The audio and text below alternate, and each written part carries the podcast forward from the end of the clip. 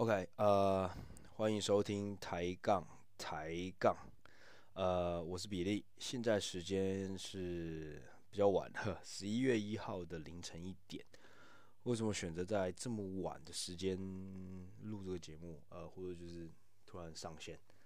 其实就是今天我就在喝酒了，所以今天应该会比较锵一点。但，今天是万圣节啊。那我不知道在台湾，我目前看，其实现在我身边看 Instagram Story，好像发现台湾也慢慢越来越多年轻人都是有在 celebrate 呃万圣节这这个这个节日，但呃在香港万圣节在年轻人的在年轻人 m i n 里面，它是一个非常大的节日，就是大家都会跑出去玩，然后真的会很认真的装扮啊，然后。路上会超多那种，就是真的是会跑来跑去，然后就超多。然后，然后今天，然后往年，因为今年疫情的关系，比较没有那么的，应该是吧？因为其实我也不是很清楚，因为我今天没出去。我今天就是一样边缘人的在家，然后自己就喝了喝喝喝了不少酒，然后喝了不少酒，就想说啊，好吧，就 顺便顺便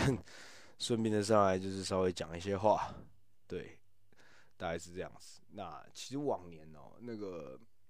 万圣节那个在香港那个盛况真的是，如果台湾的朋友们你们有机会来香港之后啦，之后有机会来香港，然后来看万圣节兰桂坊的话，你们就会知道那个那个那个恐怖的状况。就是你要从，如果你们有来过香港的话，那反正你从中环的地铁站一走出来。然后大概有一个出口，然后你可以走，来走五分钟可以。原本平常走五分钟就可以到兰桂坊的地方，中兰桂坊的中心地带。那在万圣节的时候，通常你要走两个小时，因为警察他会封路，他会他会安排一个路线给你走。然后反正就是非常非常非常的干夸张，就是。讲到刚才那个干夸张，我又讲了一个干嘛？那。必须再说一次，呃，上一集真的是不知道为什么后半后半段，我也我我也不知道为什么上一集后面我也没喝酒，呃，可能就讲嗨了，那就十秒十五秒就一个干，应该是不好吧？应该对对对 对这个社会的听众来讲，这应该是比较不好的，还是除非啦，除非之后各位观众觉得，各位听众觉得。听干，听我讲干很舒服，那我就会多讲。要不然除此之外，我是非常抱歉上一集最后讲了那么多干。But anyways，反正目前听众也不多，所以大家习惯就好。那今天我这一集原本是要去，原本是要跟大家讨论，就是也是也是分享，就是阿里巴巴跟腾讯在过去五年、十年之间的竞争。那大家应该知道，就是在中国最大最大目前最大的两家上市公司，以市值来讲，最大两家上市公司就是阿里巴巴跟腾讯。目前它是六七百的 billion 美金左右，六七百 billion 的概念大概是什么？就是六七千亿美金的市值。那台积电因为今年上涨上涨幅度也蛮高，大概也是四五十 percent。那它台积电目前的市值是大概是四千亿美金左右。你就想想，想象一下，你每天所在用的手机跟电脑，可能都有台积电的晶片，就是在一个做做一个那个这么实体实体的东西的公司，市值都甚至不到阿里巴巴跟腾讯的一半，呃，呃，当然是有超过一半的，我说就是差不多它的一半，那你就知道就是阿里巴巴跟腾讯，他们这个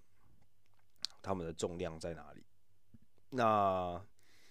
因为下礼拜十一月五号，呃，阿里巴巴最大目前最大的子公司，也是最有价值的子公司，就是 M Financial 蚂蚁金服，即将要在香港以及中国的科创板 A Share Market 同时上市，同时 IPO。那目前呃，M Financial 在也即将创下历史新历史的记录，它就是史上 IPO 募集到的资金。就是你上市的时候，你可以从透过这个上市卖出你手上股，卖出这家公司的股票，募集到资金。它目前应该是要即将成为历史上的第一名啊，超越一两年前的那个，呃，那个那个那叫什么 Aramco，就是那个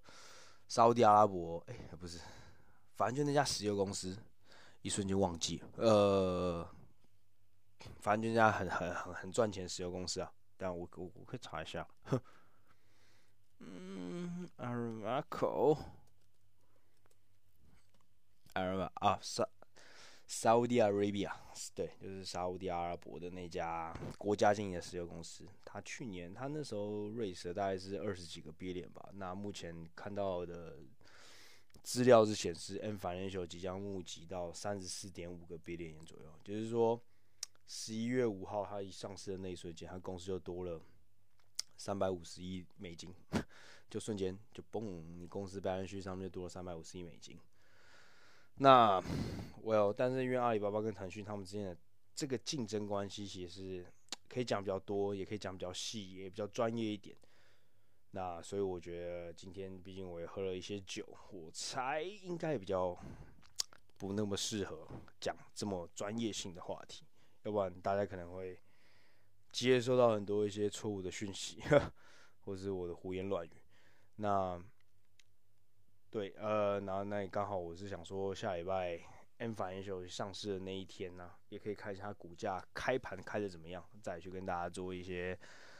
更多的、更多的讨论，应该会比较好玩一点。Anyways，那如果不讲他们的话，那今天要讲什么？呃，我今天就来跟大家分享一下我自己，呃，过去三四年来算是玩股票嘛，或者就是投资的一些。手法啊、经验啊等等的，那呃，首先呢，我必须跟大家讲一下，呃，我不希望这个节目就是因为我自己工作的关系，因为我目前也是在金融业工作，我也是呃，尤其是在做股票等等的这种投资，所以它其实有很多所谓的呃低呃，它有很多很多限制啊，所以我希望大家不要觉得今天来听我节目是那种。好像是可以来听股票啊，听报名牌啊，或者是听一个可以怎么样，就是想想说从我这边就可以直接得到一个投资标的的节目，其实不是的，因为因为第一个其实是不对，呃，其实是不合法的。那因为毕竟我在，因为我不是一个在不相关行业工作的人，所以这件事是没办法做到的。那第二个当然是。呃，各位的心态也也不能想说，就是哎，我今天就是每天就是去听不停的不不同的不同报名台报名牌节目，像那种台湾的那种老师啊，就是说我干什么今天什么联发科什么现在怎样怎样怎样的那种，对，这种心态就是不对。就是如果你只是因为听一个人，然后是因为他的名气或者是他讲话讲话讲话很吸引人，然后你就去你自己没有去做任何的研究，就去下手。就 trigger 就去下手去做一个投资的话，那我必须说，那你对你的钱，你自己的那笔投资，你那笔钱是非常非常的不不负责任的，对，所以我我个人是这样觉得。那我觉得你们来，大家来听我们这个节目，大概就是你们可以知道，哎、比较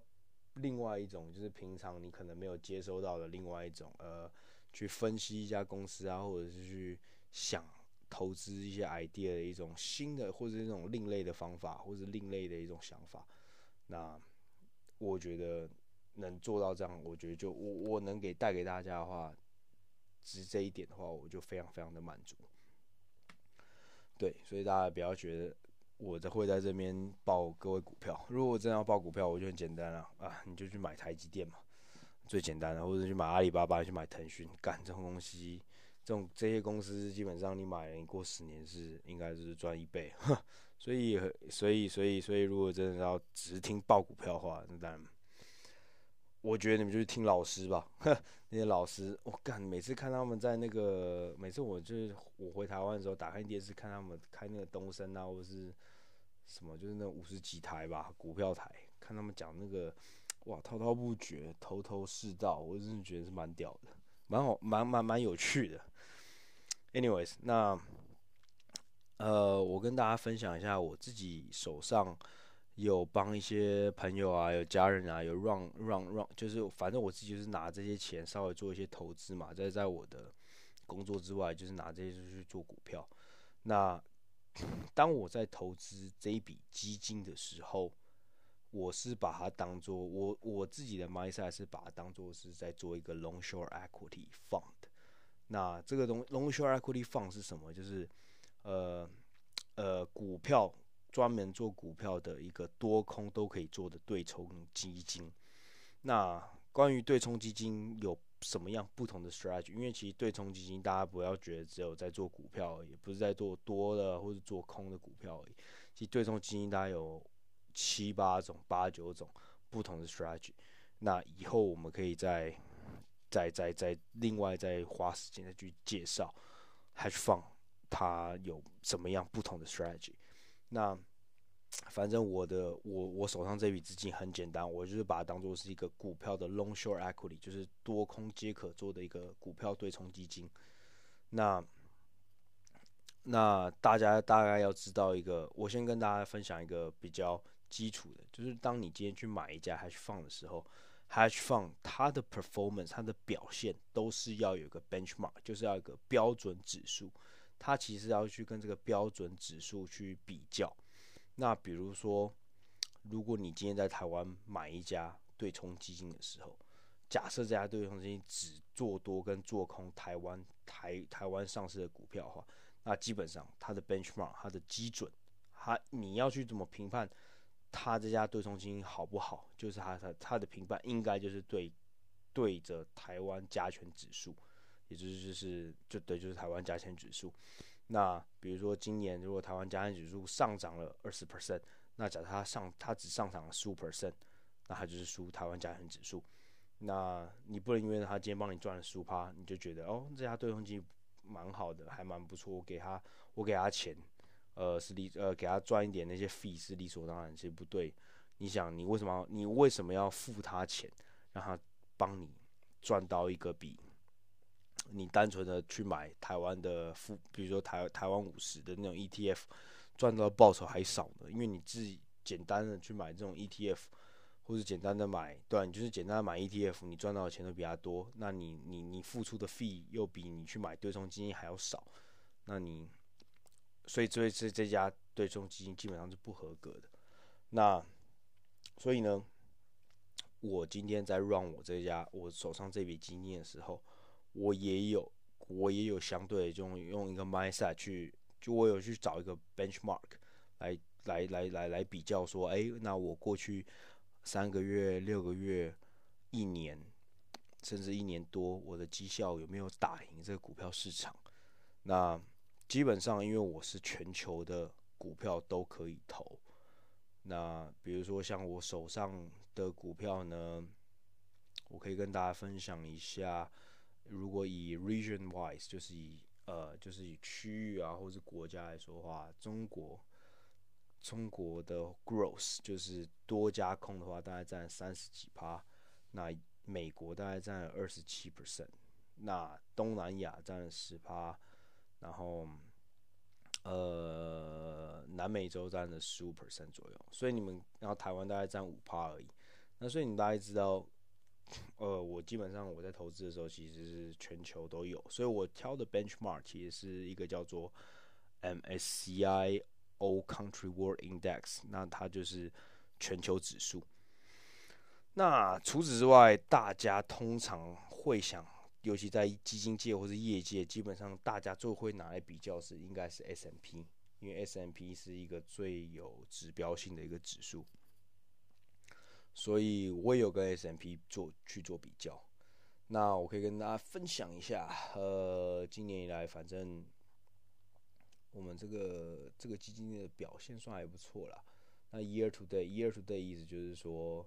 今年到十月底，目前为止，我们我这个我手上的这笔资金是涨了，呃，大概三十三 percent。那 MSCI World Index 就是我刚才说全球指数基准指数，它跌了二点五趴。那 S&P 上涨了一点五 percent，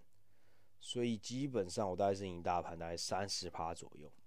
所以目前表现还行，蛮有趣的，蛮好玩的。那这个月的表现呢，我上涨了大概一趴。那全球指数跟 S M P 大概都跌了二点三 percent，所以我们大概今天这个月差距大概三八左右。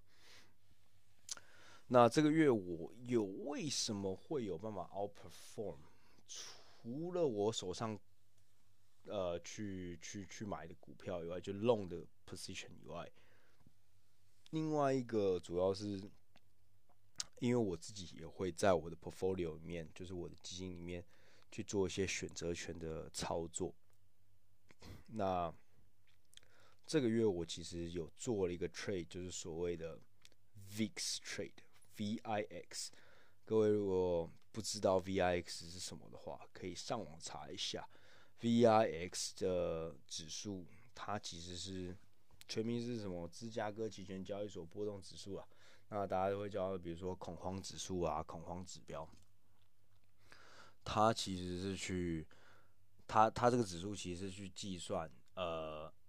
一用 S M P 当做这个标准去计算。去预测未来三十天的波动性的一种一个一个指数。那正常来讲，通常啦，股票大跌的时候，S M P 大跌的时候，是美国市场大跌的时候，VIX 会大涨，因为你跌下去，你波动往上跑嘛，所以 VIX 大概会往上涨，所以大家会觉得 VIX 通常是一个拿来做风险对冲或者做 hedge 一个东西。对，所以通常大家对 VIX 都是这样的想法。那很明显，很明显可以印证这件事情，就是这个礼拜我们可以看到，这个礼拜因为欧洲跟美国的疫情加剧，然后再加上下礼拜二即将要美国大选，所以波动，哎，所以 S&P 的波动性就非常非常大。那你没看到，呃，这个礼拜。大家如果稍微有在关注美国的话，那 S&P 大概从三千四百多点跌到三千两百七十点左右，跌了一百多点嘛。那其实也是这个这个波这个幅度，其实在过去大概是它新闻不是说大概是从三月，反正就是一个最大单周来说的话，算是一个最大跌幅。那你可以从你可以看到 VIX 它从礼拜一那时候大概三十出头不到。在二十八、二十七之类的，跳到了昨天礼拜五收盘的时候，跳了三十，跳到了三十八，也就是说，它跳了大概快要三十 percent 上去。那 VIX 呢，在交易 VIX 的时候，它没有 VIX，它不像是台指期，或者是它它不像是个期货，你可以去买期货，你可以去做多期货，或者是去做空期货。VIX 它只是个指数，它没有个。真正的所谓的 underlying product，它没有这个，它没有，它没有这个，这个，这个，这个产品存在，所以你能做的时候，只能做选择权而已。你可以去买，比如你如果去买 call 的话，那你就是看多 VIX。当你看多 VIX 的时候，其实相对来说，你通常是在看空大盘嘛，因为 VIX 上涨代表大盘应该是下跌，那 VIX 下跌代表通常是。呃，市场指数往上走的时候，所以你如果买 VIX 的 call，那通常是你是看空市场；那如果你是买 VIX 的 put，也就是看空看空的选择权，那你就是觉得呃，接下来市场会会会稳步上涨，所以你去买看空 VIX，看空 VIX，你觉得 VIX 会下跌。大家一开始都是觉得 VIX 应该是大概是拿来 hash 或者是。大概是这样的概念，就是走势应该是跟 S&P 相反，但其实这个概念是错的。如果你们其实你们现在可以很简单听到我在讲的时候，你们就可以现在就可以 Google 了，你们可以打，你们就上 Google，然后打 VIX，然后再开另外一个页，就打 S SPX，就是 S&P。你们可以看到九月的时候很有趣，S&P 在九月二号的时候，它做头。它就是来到新高，那九月二号之后，你们应该知道九月一路它就下跌嘛。然后九月二号，你我们可以看一下 S&P 那时候达到三千五百八，快三千六。那它九月二十四号的时候，至近三个月最低三千两百五。那你可以看到 VIX 也在九月三号的时候大跌第一天，它往上跑，它大跌前。二十六点五七，九月三号突然蹦上去，因为那天九月二号大跌嘛，所以它九月三号就砰就往上跑，跳到了三十三点六七。但很有趣的事情，在接下来 S&P 大跌的时候，它也一路往下跌。它在九月二十，我刚才说，呃，S M P 大概是九月二十跌到低点嘛。你们看到九月二十的时候，它跌到二十八块，呃，V I V I X 跌到二十八左右。那为什么这样？我刚才不是说 S M P 应该跟 VIX 应该是走相反的嘛？就是 VIX，呃，应该就是 S M P 大涨的时候，VIX 应该大跌嘛？那 S M P 大跌的时候，VIX 不是应该往往上涨嘛？如果你们现在在好好的使用 Google，所以呃，我比如说 Google 真是好股票。你们看礼拜四它 post earning，知道它昨天它它它是它是 Fan F A M G 里面唯一一个 post 完 earning 时候。这个 quarter 有涨的股票，所以 Google 真的好用啊！像你们现在如果打 VIX，那你们去维基百科，它就会讲的比我还清楚，所以你们可以去看一下。它其实并不是单纯的跟 S M P，它不是反，它它它的它的全名并不是叫做反向 S M P，而是波动率隐含指数。它只去算 S M P 的隐含波动性，所以隐含波动性是什么？如果今天 S M P 是稳步下跌，就是每天，如果今天 S M P 直接告诉各位投资者说，哦，我跟你们讲好了，接下来我三十天，三十个 trading day，我每天都下跌零点五 percent。当大家都知道你 S&P 每天都只会下跌零点五 percent 的时候，那你会有波动性吗？不会。所以当大家 interpret S M P 并的波动性并并不会很高，或者是在一个 range 里面的时候，它的波动性就会降低。隐含的波动性就是隐含波动性，就是它这个市场去预测未来的波动性是多少。那 VIX 基本上就是在预测这个未来的波动性。所以当时 S&P 为什么跟 VIX 的走势会一模一样？是因为当时的 VIX 就去 VIX 当时的市场就去 interpret，就是把它解释说。他们已经预测好 S&P 接下来的走势是怎么样。它如果是同时往一个方向走，而且是稳定的，而且是可以可预测性的时候，VIX 基本上它就没有 hash 的功能，它没有对冲掉你风险的功用。因为 S M P 它是稳步下跌的时候，因为波动性是可预测的，so VIX 它也是稳定的下跌。因为前一波大跌，那时候波动性大嘛。但接下来我们都知道 S M P 如果知道都要往稳定下跌的时候，那 VIX 它基本上它它市场就是 VIX 它基本上完完全全的就反映了这件事情。所以，对，没错。所以，所以大家并不能单纯单纯的去用 VIX 来去做 hash 掉，或者是去去完全掉呃当对冲掉你手上。所有 long position 的风险，